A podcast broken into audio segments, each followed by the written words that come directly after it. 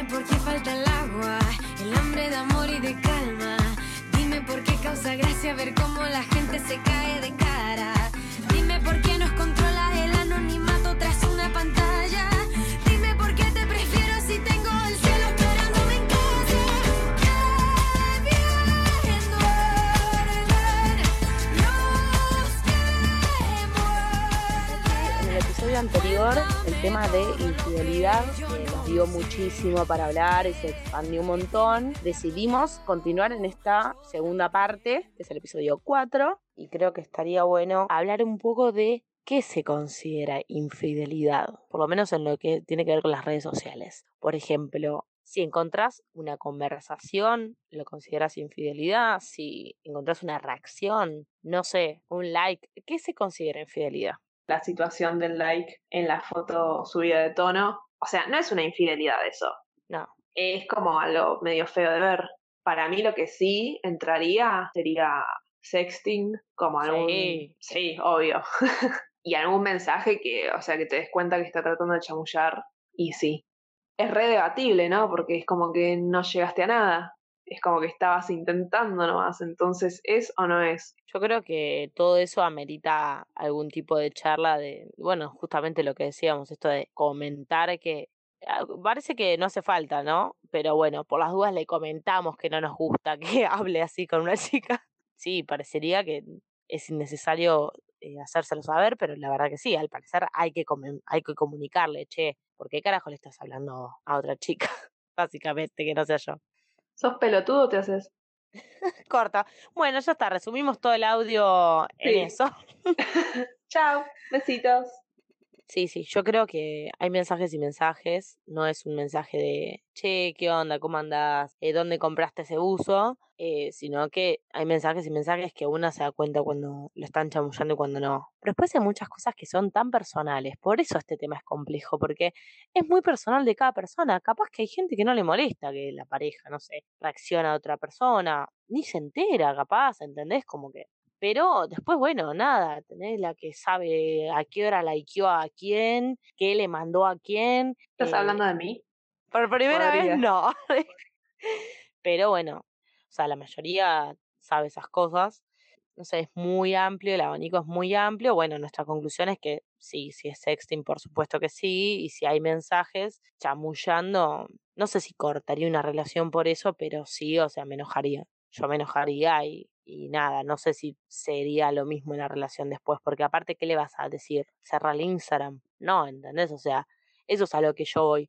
Porque uno después se termina transformando y no terminás siendo vos en la relación. Si yo quiero una relación sana, que vos tengas tus redes, que vos salgas con tus amigos, que hagas lo que quieras, mientras no me faltes el respeto, ni quiebres mi confianza, ¿entendés? Estas cosas te terminan transformando. Entonces, eso no está bueno. Estas cosas terminan haciéndote enloquecer, porque esto, si se prolonga a lo largo del tiempo, ¿cómo terminas? Vos siendo una desquiciada que ya le vibra el celular y ya estás como loca y armas una escena, y después la loca, ¿quién termina siendo? La mina. Uh. En este caso, ¿no? Hablando, o bueno, si es al revés, al revés, el chabón se puede pirar, sí. Pero bueno, nada, los casos que yo conozco son así, novios de amigas que no tuvieron buenas actitudes.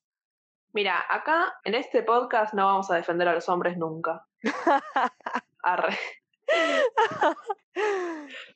Eh, ojo, ojo, el hombre que actúa bien, ah, lo, lo, lo venero, lo aplaudo, Sí. lo aplaudo. Sí, sí, sí, sí.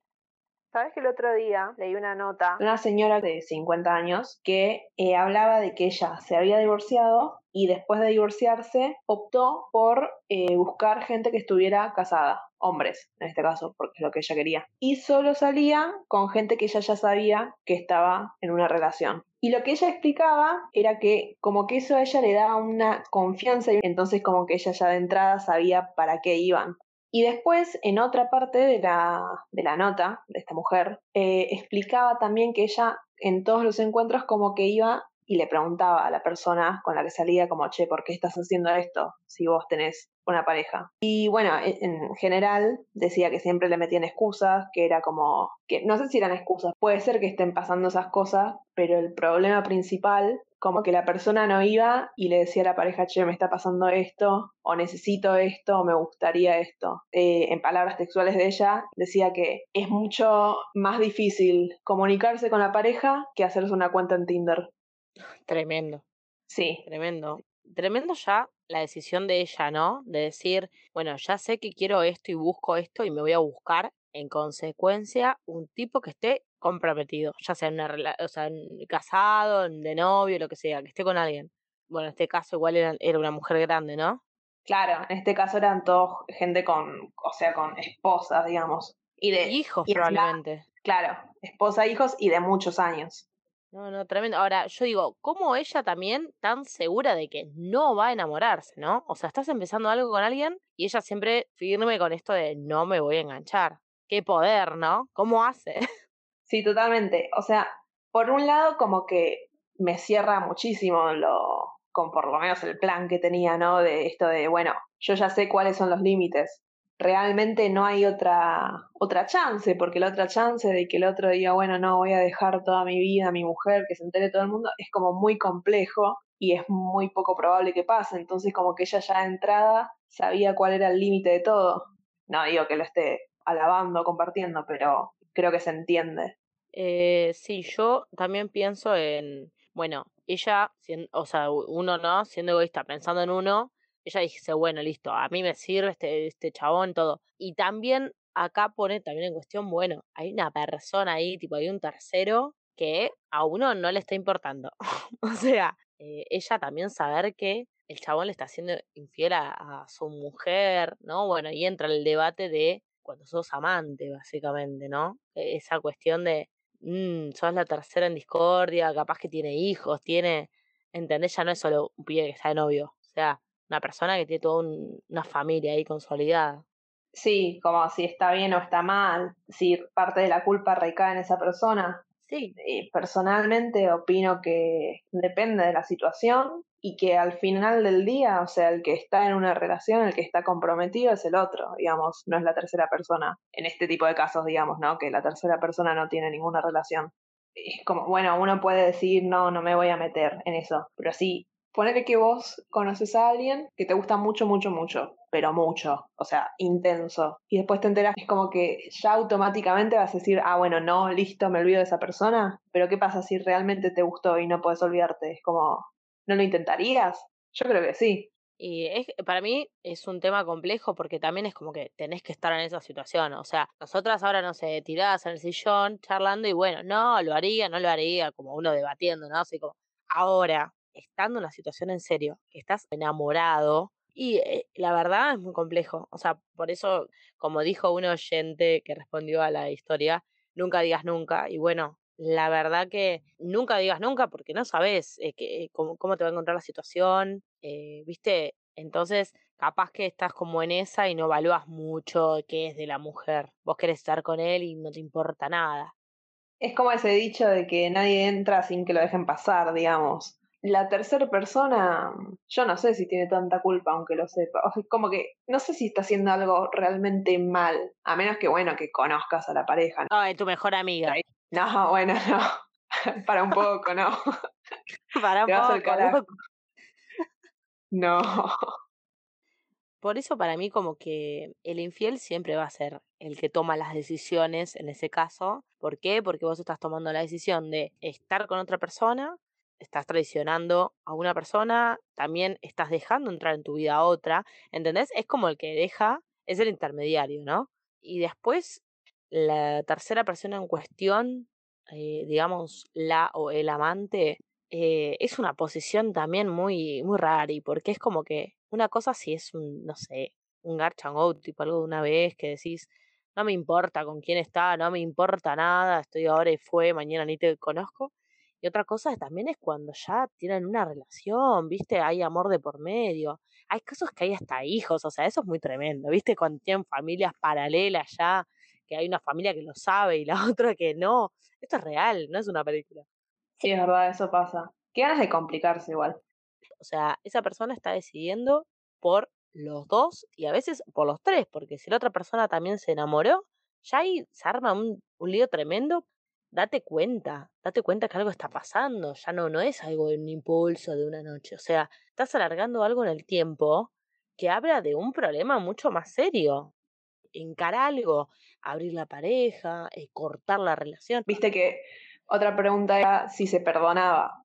Y bueno, también hay, hay muchas, hay muchos puntos de vista. Hay gente que, que perdona, que dice, bueno, eh, la verdad, pongo la balanza, lo bueno que pasamos, lo, lo que, te amo, sé que me amás, viniste llorando pidiéndome perdón, y bueno, lo dejan pasar. Yo creo que en mi caso, porque hasta me pasan amistades, una vez que se rompe con algo tan grosso, es como que me cuesta, ¿entendés? Porque es algo importante para mí. Tipo, es un tema de respeto. Eso es lo que me pasa a mí. Sí, y también de confianza, como que se rompió la confianza, que es súper importante, o sea, lo, lo mínimo que necesitas es confianza. Más una persona, no sé, yo admito que soy muy de hacerme la cabeza con absolutamente todo. En una situación así es como que, no sé, estaría todo el tiempo sospechando. Sí, yo creo que, eh, bueno, ese, ese comentario que hiciste creo que es fundamental eh, porque imagínate qué pasa con simples peleas boludas en una relación, creo que a todos nos pasó, ¿no? De una circunstancia, y cuando te estás peleando siempre sale a flote eso, ¿entendés? Siempre uno se aferra de algo, pero ¿te acordás cuando en el 2004 me dijiste tal cosa? ¿Entendés? O sea, imagínate una infidelidad de por medio, o sea, yo se lo recordaría cada dos días, por ende, no puedo seguir en la relación, ¿entendés? Porque yo, a ver, tenés que estar realmente como eh, con una mentalidad como muy fría y, admirable la persona que puede hacerlo. Es que realmente admiro a la persona que puede decir, listo, ya está, cierro esta etapa, eh, está bien, te creo que no lo vas a volver a hacer, que fue algo de, de un momento y seguimos con nuestra relación. La verdad, admirable. ¿Qué quieres que te diga? Yo no, no podría, porque me conozco, como vos decís, esto de pensar y aparte yo sacaría en todas las peleas el reproche o estaría pensando si me está haciendo lo mismo con otra mina, eh, ya no estaría tranquila, o sea, soy una persona como que en una relación, eh, nada, confianza de, bueno, yo salgo a bailar con mis amigos, vos salí con tus amigos, hacer lo que quieras, bueno, no, menos cagarme básicamente. Imagínate después de eso, es como que es muy difícil, ¿no? No, ¿entendés? No podría ser yo, no podría ser yo porque me haría como convertirme en una... Eh, viste, una celosa, una toxi, no sé. En nuestro caso sería ni olvido ni perdón, nada. Eh, nada, tenés que estar mentalmente muy, muy bien eh, como para poder perdonar. Y realmente perdonar, ¿eh? Como te digo, no, perdonar y después en la primera pelea te saco a relucir esto. O sea, perdonar y dejar a la otra persona también seguir viviendo tranquilo, porque si al otro también le vas a hacer un calvario sacando todo el tiempo la infidelidad, es como el pedo. O sea, estamos hablando de perdonar y bien, tipo aquí no ha pasado nada y seguir. La persona que es infiel, ¿siempre va a ser infiel? Uy, polémico, polémico se picó. Como que siempre te dicen, como, bueno, si vos estás con una persona que está en una relación y esa persona deja ponerle, no sé, a su novia por vos, probablemente haga lo mismo con vos. Sí. Pero, o sea, también puede ser que la persona se dé cuenta de que está haciendo mal las cosas y trate de cambiar. Y en un futuro no lo haga más. Sí, yo creo que eso, no está bueno como encasillar a alguien por una acción que haya tenido en su vida. Eh, yo creo que lo más fácil es decir, ay, te cago una vez, te va a cagar 80 veces más. La verdad que es incomprobable, o sea, somos todos humanos y todos hemos cometido el mismo error más de una vez. ¿entendés? O sea, qué sé yo, me parece que está bueno como pensar que, que las personas pueden aprender de sus errores realmente, eh, como puede, puede ser que lo vuelvan a hacer, qué sé yo, creo que no hay que generalizar, ¿entendés? Hay personas que sí, que el garca te puede cagar toda la vida, o puede ser una persona que le pasó una vez, realmente después le pasó como el orto y, y no lo vuelve a hacer nunca más, ¿entendés? O sea, yo creo que es, es tan variado como cantidad de personas hay en el mundo. O sea, somos todos distintos, nos equivocamos de distintas formas. Con un mismo tema nos podemos equivocar distinto, ¿entendés? O sea, eh, creo que eso es como, eh, eso sí es como complejo de decir, bueno, encasillar a alguien. Sí, y también es súper injusto porque no le estás dando la chance de, de, hacer las cosas bien. Si ya de entrada estás pensando que va a volver a hacer la misma cosa que hizo antes. Bueno, conclusión, estoy súper de acuerdo con la señora de la que hablé. No, no con lo que hace. Sí estoy de acuerdo con su reflexión del final de esta cosa de que lo que realmente está fallando es la comunicación y que todo es comunicarse, pedir lo que querés y lo que necesitas y lo que te está molestando, lo que te falta, comunicarlo antes de llegar a tomar una decisión que va a herir al otro. Em, yo eh, coincido con vos. Eh, bueno, ya también venimos hablando en los dos eh, podcasts anteriores, en los dos episodios anteriores, esto de, de, bueno, de hablar las cosas, ¿no? Y yo creo que la infidelidad arranca por un tema de que mm, la persona que es infiel tiene que replantearse un montón de cosas con, con él o ella misma. Em, creo que hay ahí algo que, que no, no, no te estás como permitiendo sentir, ya sea si, si no quieres estar más con esa persona, asumirlo y hablarlo, porque en el momento que vos le estás haciendo mal a alguien, ahí ya no está bueno. ¿Entendés? O sea, porque no pasa solamente por una calentura tuya, no pasa por, o sea, hay una persona que está sufriendo y que sabes que va a sufrir. Entonces, ahí ya cuando nuestras decisiones eh, interpelan a un otro, ahí me parece que ya hay como que poner un freno y evaluar la situación y asumir las consecuencias también, porque todo lo que hagas tiene consecuencias. Entonces, sí, yo creo que es tener una charla con uno mismo, ¿no? Y, y bueno, y también asumir qué está pasando, porque volvemos a lo mismo que dije que lo iba a decir en todos los audios, estamos grandes y somos responsables de nuestros actos. Pero bueno, igualmente, como dijimos antes, esto da para un debate interminable como que yo no creo que haya una respuesta buena y una mala, y tampoco me gusta mucho como que sea el peor, la peor persona del mundo, como que tampoco me parece que sea un crimen, digamos, o sea, bajarlo un poquito, ¿no? La gravedad. O sea, yo sé que es algo que recontra debe doler y es muy feo, pero también alivianarlo para uno, ¿no? Como que no es, no sé, no es que te arruinaron la vida, simplemente, bueno, fue una mierda que te hicieron, pero vas a sobrevivir y va a estar todo bien. Pero bueno, nada, es como también generar un espacio de debate y de, y de reflexión, ¿no? Nosotras más que nada estamos apuntando a esta idea de hablar las cosas, porque siempre el hablar las cosas va a ser la solución de lo que sea. Siempre eh, comunicar lo que uno siente, lo que uno piensa. Por eso decía esto, tipo, está bien, no, no, no vas a ser la peor persona del mundo por cagar a alguien, ¿entendés? Pero eh, como vos, tipo, pensá, ponete a hablar un poco con vos mismo. ¿Por qué, por qué te pasó eso? Qué sentís, o sea, hay algo que, que no está bien en tu relación y tenés ganas de cambiarlo, ¿entendés? Como hacer eh, una mirada a nuestro interior un poco y evaluar esas situaciones más que nada, más, más allá del hecho en sí, ¿entendés? Si estás cagando o no. O sea, también pensar en uno, ¿qué está pasando acá que yo hago esto? Eh, creo que nada, daba para debatir mil episodios más, pero igual después al final del día, la verdad absoluta la tenemos nosotras nomás. Olvídate, este podcast. Sí, sí, sí. Igualmente, eh, nada, sí, la verdad que por más que haya muchos puntos de vista, eh, la posta está acá. Absolutamente.